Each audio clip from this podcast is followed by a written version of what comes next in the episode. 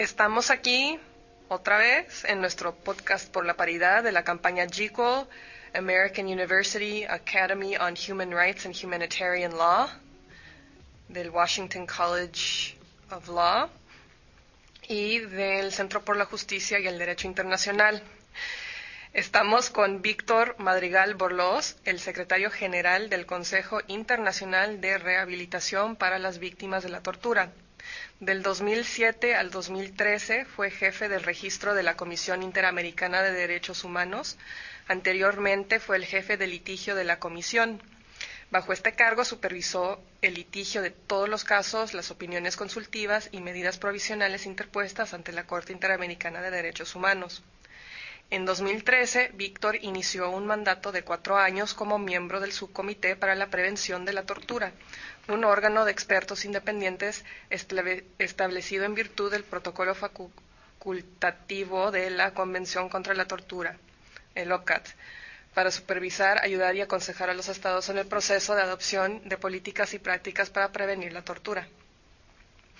Muchas gracias por estar con nosotros en nuestro podcast, Víctor. Muchísimas gracias por invitarme y en particular me siento muy honrado de estar hablar, hablando con, vos en, el Día Internacional de la Mujer. Creo que es particularmente eh, propicio que hablemos de estos temas el día de hoy, bueno, y en realidad todos los días, ¿no? Totalmente, todos los días deberían de ser el Día Internacional de las Mujeres. Eh, pero empecemos con lo básico.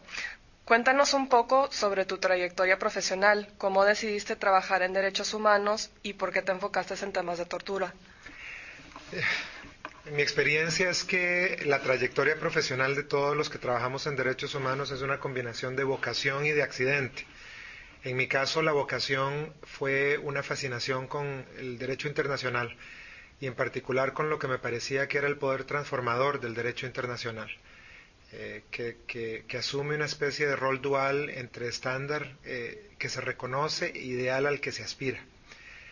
El accidente, en mi caso, fue una pasantía en la Corte Interamericana de Derechos Humanos que me hizo cambiar de opinión y en lugar de hacer una carrera en Derecho Bancario Internacional, eh, que era para lo que me estaba educando, terminé fascinado con, la materia de derechos humanos y, y es una escogencia que nunca, que nunca he lamentado.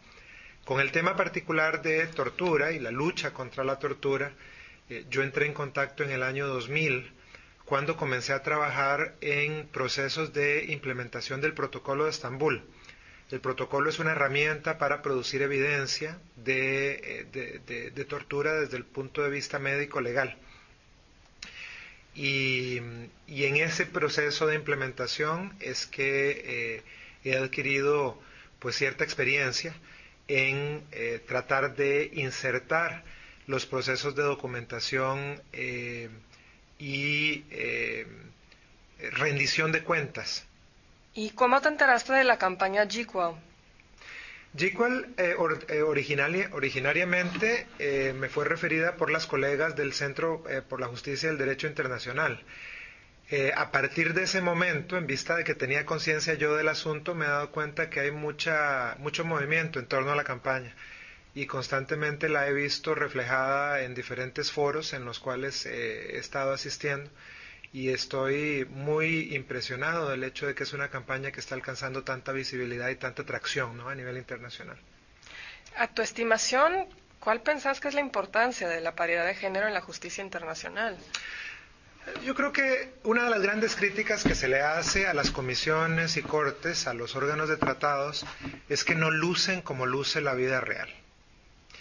Y para mí el objeto de la campaña, que es eh, asegurar eh, una paridad, eh, es lo que va a lograr que estos órganos de tratados, estas comisiones, estos tribunales, luzcan como luce el mundo real. Eso únicamente puede tener un efecto de acrecentar la credibilidad eh, y la calidad de los pronunciamientos, ya hablaremos de eso en un momento, de estos órganos y estas comisiones. Para mí el, objetivo de la paridad es un objetivo que, trae una gran cantidad de potencial y, una gran cantidad de promesa en términos de la calidad y la credibilidad de estos órganos. Tu experticia, em, ¿cuál pensás vos que es la importancia de adoptar un enfoque de género en temas relacionados con la tortura? ¿Y cómo pensás que una representación paritaria de género puede contribuir a mejorar el abordaje del tema? Yo, eh, em, inicialmente, cuando comencé a, reflexionar sobre estos asuntos hace ya algunos años, pensaba que el objetivo principal de eh, estos enfoques era asegurar la visibilidad de algunas de estas problemáticas. Hoy día estoy pensando que visibilidad es únicamente un paso, pero una vez que la problemática es visible desde cierto ángulo, es muy importante asegurar que con eso que es visible se, se haga algo, ¿no? Entonces pienso que la importancia de adoptar enfoques de género radica en que se desencadenan procesos de solución de problemáticas que efectivamente eran invisibles desde, otras, desde otros enfoques, desde otros puntos perspectivos, pero que una vez hechos visibles exigen cierto tratamiento, es decir, exigen análisis, formulación de hipótesis de trabajo, formulación de eh, hipótesis de soluciones. Entonces, para mí la, razón esencial de adoptar estos enfoques es desencadenar esos procesos y entender la validad misma de esos procesos. Em, en particular, eh, el trabajo del Subcomité de Naciones Unidas para la Prevención de la Tortura es muy revelador. El, subcomité es uno de los órganos que ha alcanzado paridad eh, y es muy revelador ver cómo la doctrina del subcomité, de una manera muy integral, eh, asegura la incorporación de ciertas temáticas vistas desde un enfoque de género que han provocado además la inserción principal de ciertos aspectos como la política del subcomité en materia de prevención y género. Em, evidentemente, esto lo que es e, e, es esencial porque desde el punto de vista de lo que todos estamos tratando de hacer es solucionar problemas que son reales y que existen. Eh, entonces uno podría dar ejemplos que son que pueden resultar bastante obvios con la, con, la, con la conexión de enfoques de género, como puede ser, por ejemplo, la problemática de eh, revisiones vaginales e ingreso a prisiones, ¿no? Evidentemente tiene un componente de género que eh, reside en la raíz misma. Pero hay otras problemáticas que comienzan a surgir y que se vuelven evidentes conforme el enfoque de género va eh, desarrollándose de una manera un poco más eh, especializada, si se quiere. Por ejemplo, los impactos económicos que en las poblaciones de mujeres eh, que visitan personas privadas de libertad bajo condiciones muy restrictivas y que eh, sufren grandes efectos, por ejemplo, en sus mecánicas de trabajo, en eh, las rutinas en las cuales desenvuelven su vida, eh, son asuntos que únicamente pueden traerse a lo visible y a ese proceso de formulación de hipótesis y de soluciones si es que uno se ubica en la perspectiva de esas mujeres. Para mí la paridad tiene además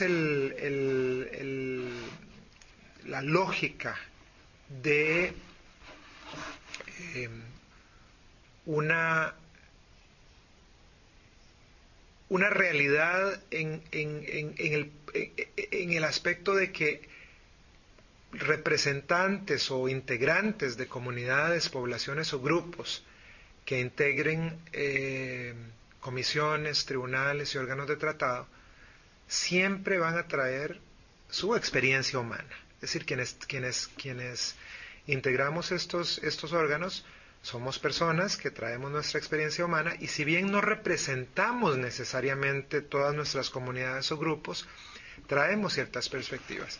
Yo soy un hombre abiertamente homosexual, eh, lo he sido como miembro de órganos de tratado y esa identidad que yo he traído al órgano de tratado, al subcomité, ha provocado, eh, creo yo, una inserción de ciertas temáticas en el subcomité de una manera que no es parte de una agenda política, pero sí parte de una agenda humana.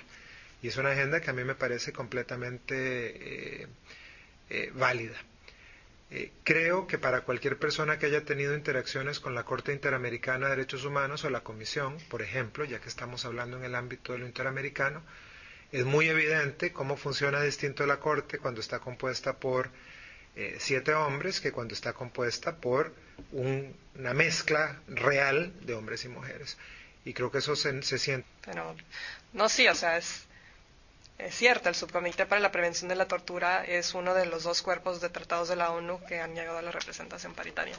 y, y como vos decís, se está viendo el impacto que tener esa visión humana y esa representación puede tener. Eh, y te, puedo añadir, algo con respecto a esto. En la experiencia del subcomité, que como sabes muy fuertemente está eh, enraizada en la mecánica de visitar lugares de detención, eh, la inserción de perspectivas de género ha sido fundamental para poder entender ciertas dinámicas que eh, se invisibilizan de cualquier otra manera. Ya te hablé un poco de las, de las dinámicas muy sutiles del impacto económico en los ciclos productivos de mujeres jefes de familia que visitan. Eh, sabemos que estadísticamente hay mucho más hombres en eh, privados de libertad que mujeres.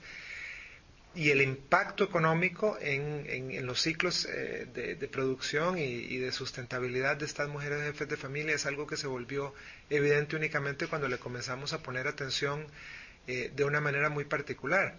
Pero otros enfoques, eh, que no son necesariamente el objetivo de GQual, pero que sí demuestran la importancia de perspectivas eh, diferenciadas y enfoques diferenciados, es justamente la gran problemática que sufren las mujeres trans en privación de libertad, que es una, una problemática teñida de una violencia y una eh, un nivel realmente de afectación de derechos que resulta muy difícil concebir prácticamente.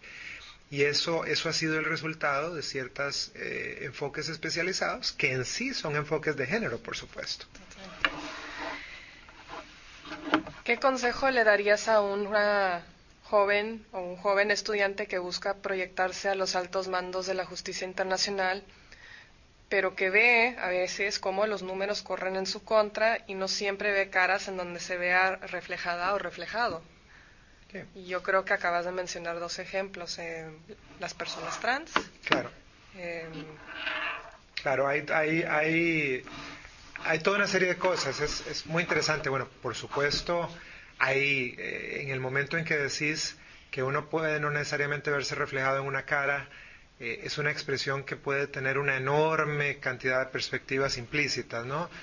Eh, no te podrás ver reflejada o reflejado en un color de piel o en una identidad de género o en, una orientación sexual eh, o ciertamente en un género.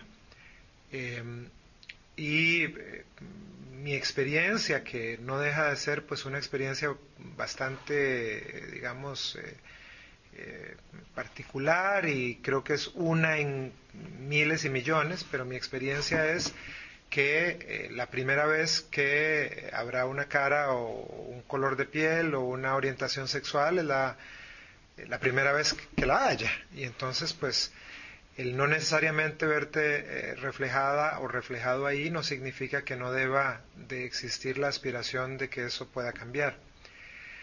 Para mí lo que es muy importante es entender que eh, aun cuando uno pueda tener la mayor sensibilidad y la mayor eh, concentración en asegurar tantas perspectivas como es, como es posible, siempre va a existir una perspectiva que a una o a uno le resulte completamente invisible simplemente por el hecho de las limitaciones humanas y por el hecho de que en este mundo actual eh, enfocarse es uno de los grandes requerimientos que todos tenemos. Entonces te doy un ejemplo. Eh, a, mí hasta hace muy pocos años me era completamente invisible la problemática que enfrentan las personas que no se identifican con un sistema binario de género. Es decir, las personas que no se identifican ni con lo masculino ni con lo femenino dentro de una perspectiva binaria de género.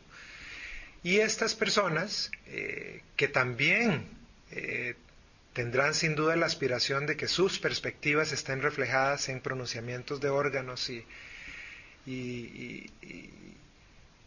cuerpos de tratados, eh, tienen además una gran dificultad estadística, porque estadísticamente, pues una cuestión es ser la mitad de la población mundial y otra cuestión es ser una parte muy fragmentaria de la población mundial.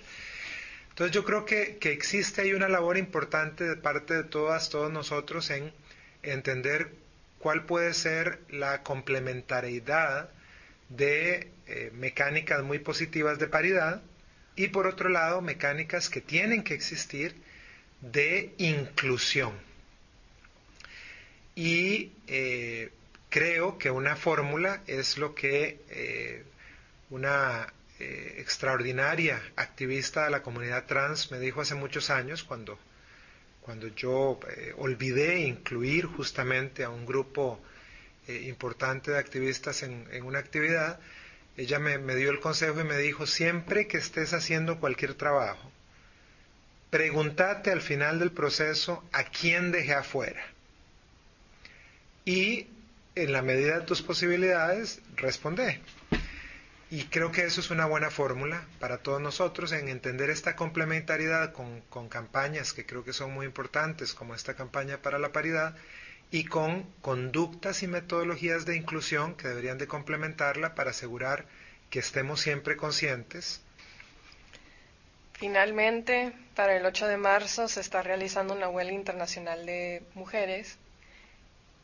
¿Qué vínculo ves entre la representación internacional y la marcha de mujeres? Yo creo que el mundo actualmente, que se mueve de una manera realmente vertiginosa y probablemente va a seguir moviéndose eh, cada vez más rápido, eh, está reconociendo nuevas, diferentes y poderosas eh, dinámicas en la interacción democrática. Una de ellas es precisamente la facultad de crear procesos que sean mucho más inmediatos que los procesos cíclicos y necesarios y deseables de elecciones cada cuatro años, ¿no? Mm. O cada seis años, eh, en manifestar a, dónde es que están eh, los sentimientos de poblaciones, eh, grupos, comunidades. Em, para mí, estas marchas, creo que obviamente es muy, para mí es, imposible no tener un punto de referencia en la marcha, las marchas de mujeres que hace escasas semanas eh, fueron eh, montadas en muchísimas partes del mundo, eh, creo que representan una enorme expresión de empoderamiento y de la importancia que tiene asegurar siempre una, una, atención clara a las problemáticas que, que, estos grupos, comunidades y en el caso de las mujeres poblaciones, eh, están determinadas a, a, traer a la agenda.